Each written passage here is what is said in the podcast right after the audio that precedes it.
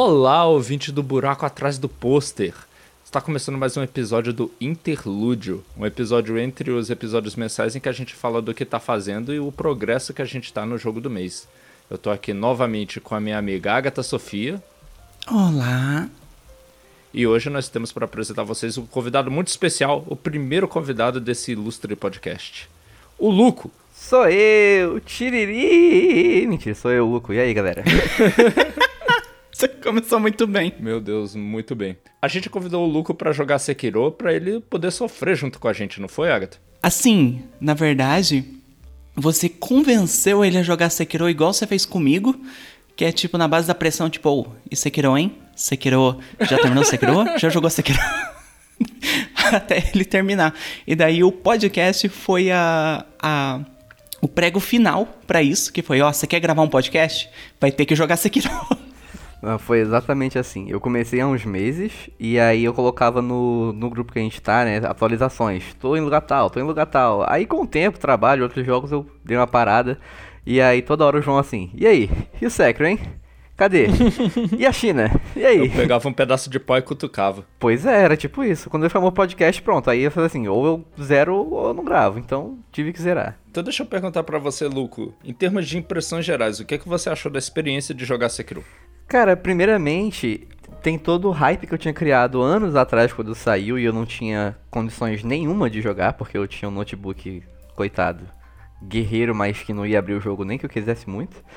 Mas quando eu finalmente tive a oportunidade de pegar um PC bom, jogar o jogo e, e sentir aquilo ali, nossa!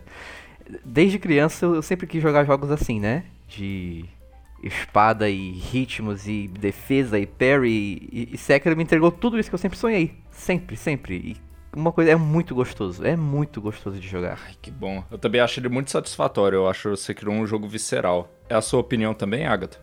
É a minha também, e eu quero dar as boas-vindas ao Lu com a depressão pós-Sekiro, porque tudo que você jogar depois não vai ser a mesma coisa. Eu, eu tenho essa impressão. Eu, quando eu zerei, eu tava assim, é... Eu deixo pra comentar isso no episódio. É, mas, tipo, vários jogos que eu peguei para jogar, tipo, sem o Sifu depois, era buscando Raid Sekiro. Eu fico muito decepcionado com o Jedi Fallen Order porque ele não me dá a mesma injeção de adrenalina que é o Sekiro, ele é diferente. Que é super injusto com o jogo. Exato, nada no mundo pode se comparar a Sekiro. Por enquanto, né? Espero que no futuro sim. Sekiro 2 From Software. Você, Miyazaki, que tá ouvindo esse podcast, Sekiro 2, hein?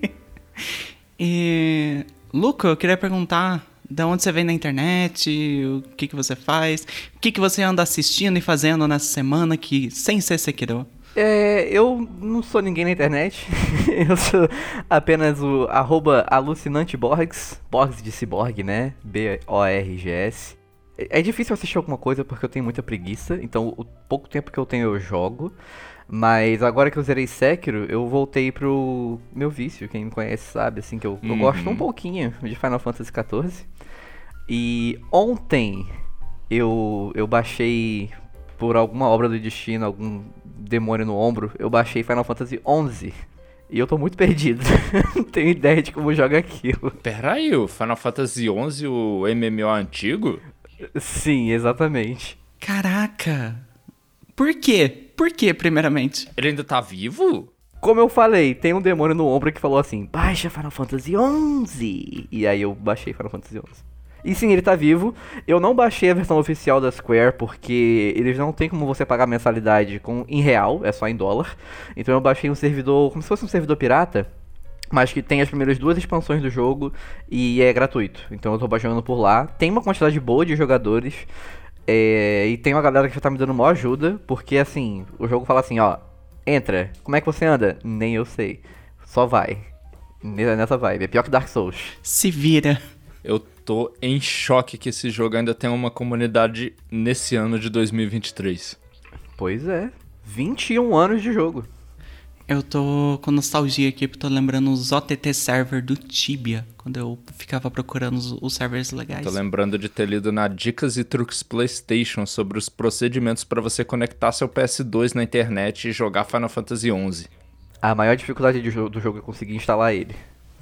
Caraca, já começa aí. É de jogo assim que eu gosto, velho. Que a gente vai ter um jogo aí nos próximos meses que vai ter que instalar 500 mil mods e tal pra ele se tornar jogável num, num hardware moderno. Curioso, curioso. Riddick.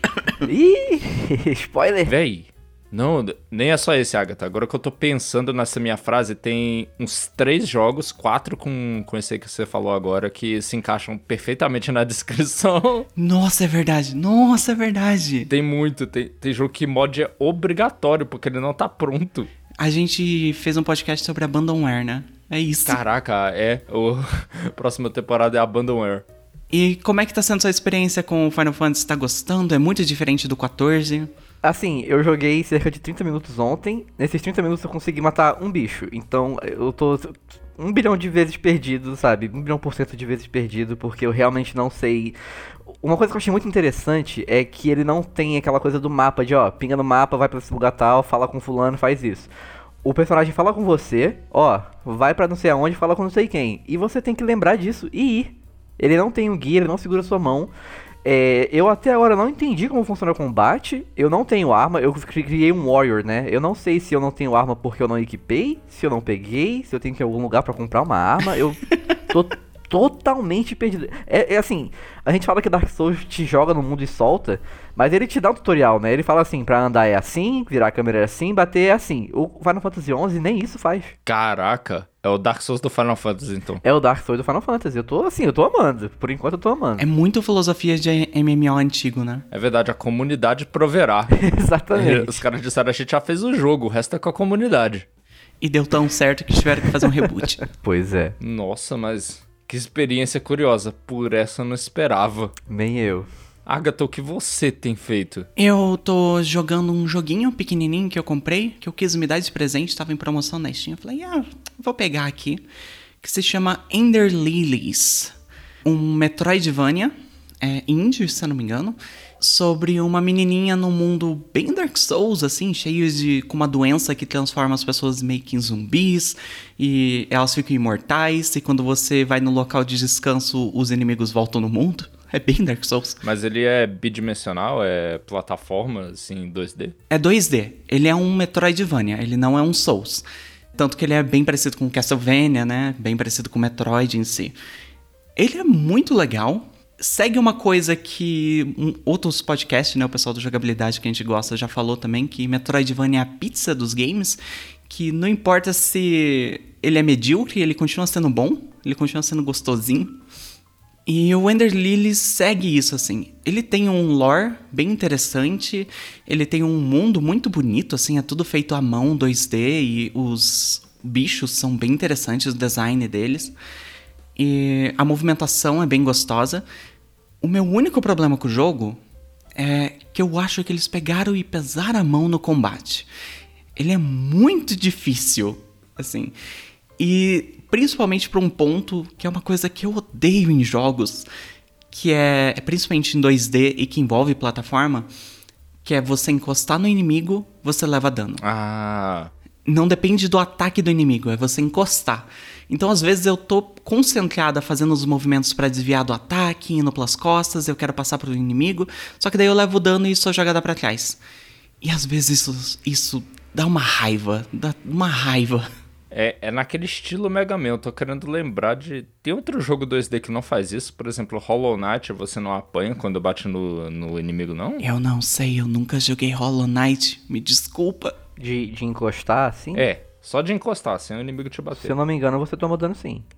No Hollow Knight. Pois é. Eu tô lutando para achar um jogo 2D que o, você encosta e não apanha. Eu acho que é aqueles mais novos, incluindo o cara. Do outro do cara que é o.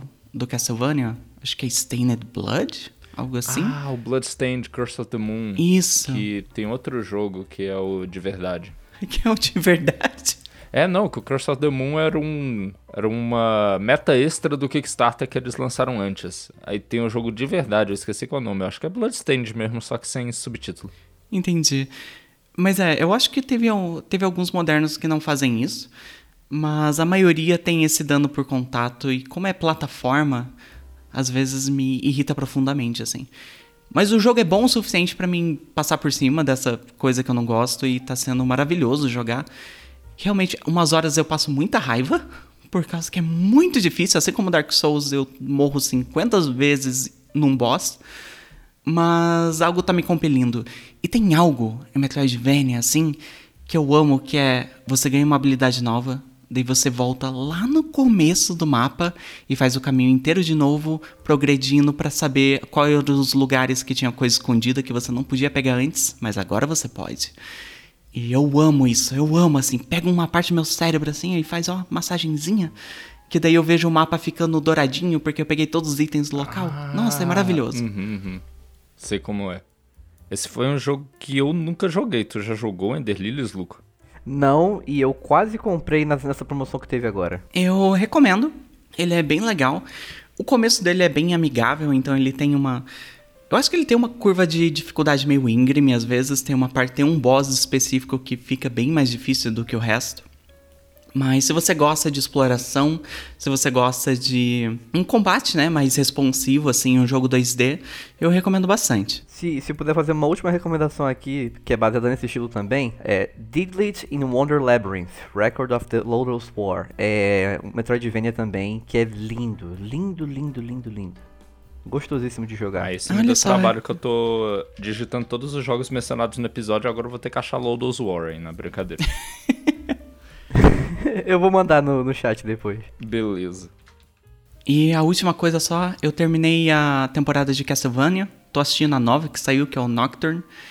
E assistam Castlevania. Continua com a mesma coisa. Só tem gente gostosa e bonita. O Nocturne tá melhor ainda, porque tem mais gente gostosa. Então é, é maravilhoso. Aquele lá, aquele desenho é o sonho de todo bissexual, assim, porque todo lado tem, tem gente bonita. Eu vi o primeiro episódio também do Nocturne, tô gostando pra caramba, de fato. É, e o Nocturne, eu sinto que eles conseguiram ajeitar o ritmo. Às vezes no, no Castlevania original, tinha umas horas que ficava meio lento, e o diálogo às vezes arrastava demais. Eu sinto que no Nocturne eles deram uma enxugada nisso e agora tá mais dinâmico. Ah, espero que sim. Eu só vi um episódio, ainda não tenho opinião formada sobre isso, mas eu acho que tá, tá melhor nesse aspecto mesmo. E os personagens realmente têm uma personalidade bem distinta do elenco da primeira temporada. Até agora eu tô gostando bastante. Pois é. E João, o que que você está fazendo nessas últimas semanas? Eu, eu tenho que fazer uma atualização sobre Lies of P pelo fato de que ele realmente tem dominado assim os meus dias. O jogo era ainda mais difícil depois de um certo ponto. Os boss começaram a ficar difíceis de uma maneira para mim que eu até considero injusta. Vou, vou falar sério para vocês dois. Eita, tipo de coisa de design do jogo? Eu não sei, eu acho que se eu fosse dizer que é um problema, seria um problema de balanceamento, mas talvez seja culpa da build que eu tô insistindo em usar. Porque eu percebi que pro meu irmão, que fez uma build de força, o início do jogo foi mais difícil, o final foi mais fácil. E para mim, com a build equilibrada de força e destreza, tava sendo bem fácil o início e agora o negócio ficou difícil. Mas isso também me obrigou a experimentar builds novas, mudar completamente o que o Pinocchio estava vestindo, os braços que eu usava para dar um jeito de passar nos bosses. Mas tudo, tudo tá indo de 15, 20 tentativas para cima. Tá absurdo. Caraca. Eu não sou bom nesses jogos e socorro. O Pinocchio está me testando, mas eu vou chegar até o fim, porque só faltam três bosses. Eu vi meu irmão zerando, então eu sei disso. Então, em umas 10 horas no máximo eu termino. Eu confio no seu potencial. Obrigado, eu queria falar isso porque não era a coisa importante que eu queria trazer aqui, o Lies of P que eu já tinha falado. É que eu tava sem nada para fazer e o YouTube ficava me empurrando no meu feed coisa da comunidade de pessoas falando de um desenho. Que eu nem me interessava, mas eu resolvi ver porque eu tava tomando muito spoiler por causa de post de comunidade. Eita! Que foi Fiona e Cake. Uh. Ah. Algum de vocês já viu Hora de Aventura? Eu tô pra assistir tem muito tempo, mas eu não assisti ainda. Tenho vontade, tenho vontade. Agatha? Eu tentei assistir muitas vezes Horas de Aventura, desde, sei lá, quando eu tava. Nem tinha terminado ainda, eu tava no ensino médio. Nunca me fisgou, mas assim como Steven Universe, eu acho que você só precisa passar da primeira temporada. E daí eu com a minha esposa, eu comecei a assistir e agora tá indo. A gente tá, eu acho que na sexta temporada agora. Ah, não, então você já viu o contexto da Fiona e da Cake no, na, no universo original, né? Já, já, já passamos desse episódio. Beleza, o que o Cartoon Network fez foi fazer um spin-off dessa série que já acabou há um tempão. A Hora de Aventura acabou na décima temporada com um final muito corrido.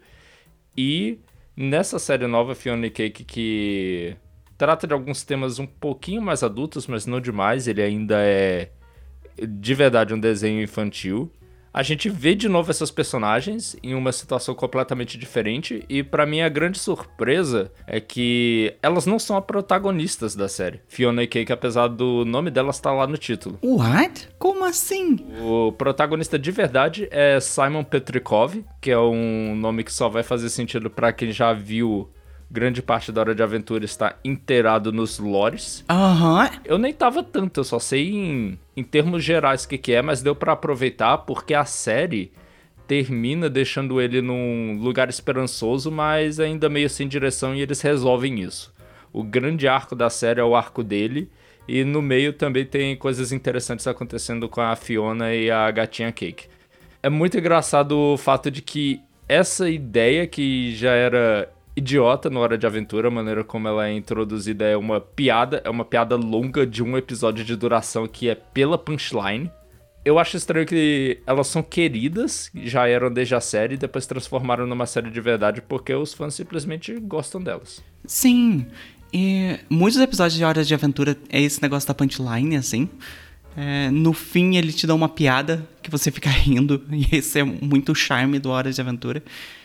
E realmente, eu não sei o que, que foi, se foi os design, porque é, é um negócio meio gender band, né? O, a Fiona e a Cake. Mas os fãs abraçaram muito. Aham. Uhum. É, é, literalmente isso. Se na série original tem o Finn, o humano, e o Jake, o cachorro, na Fiona e Cake tem Fiona, a humana, e Cake, a gata. É literalmente um gender band. A série continua nonsense, assim como Horas de Aventura era?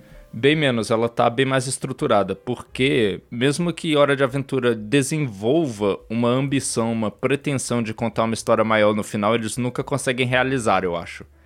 Eu parei para pensar assim, penso Steven Universe, com todos os problemas que teve, realizou essa promessa de uma história longa muito melhor que Hora de Aventura.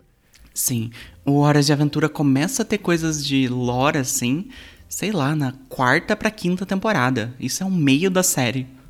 Uhum. Não era questão de passar da primeira temporada, né? Aí começa a ter coisa de lore, mas ele não abandona a estrutura episódica dele, né? Ele nunca se compromete com a estrutura de história. Não, é assim, a quinta temporada, que eu, tô, eu terminei agora, né, com a Amanda, tem 46 episódios. Os episódios de lore é tipo uns três.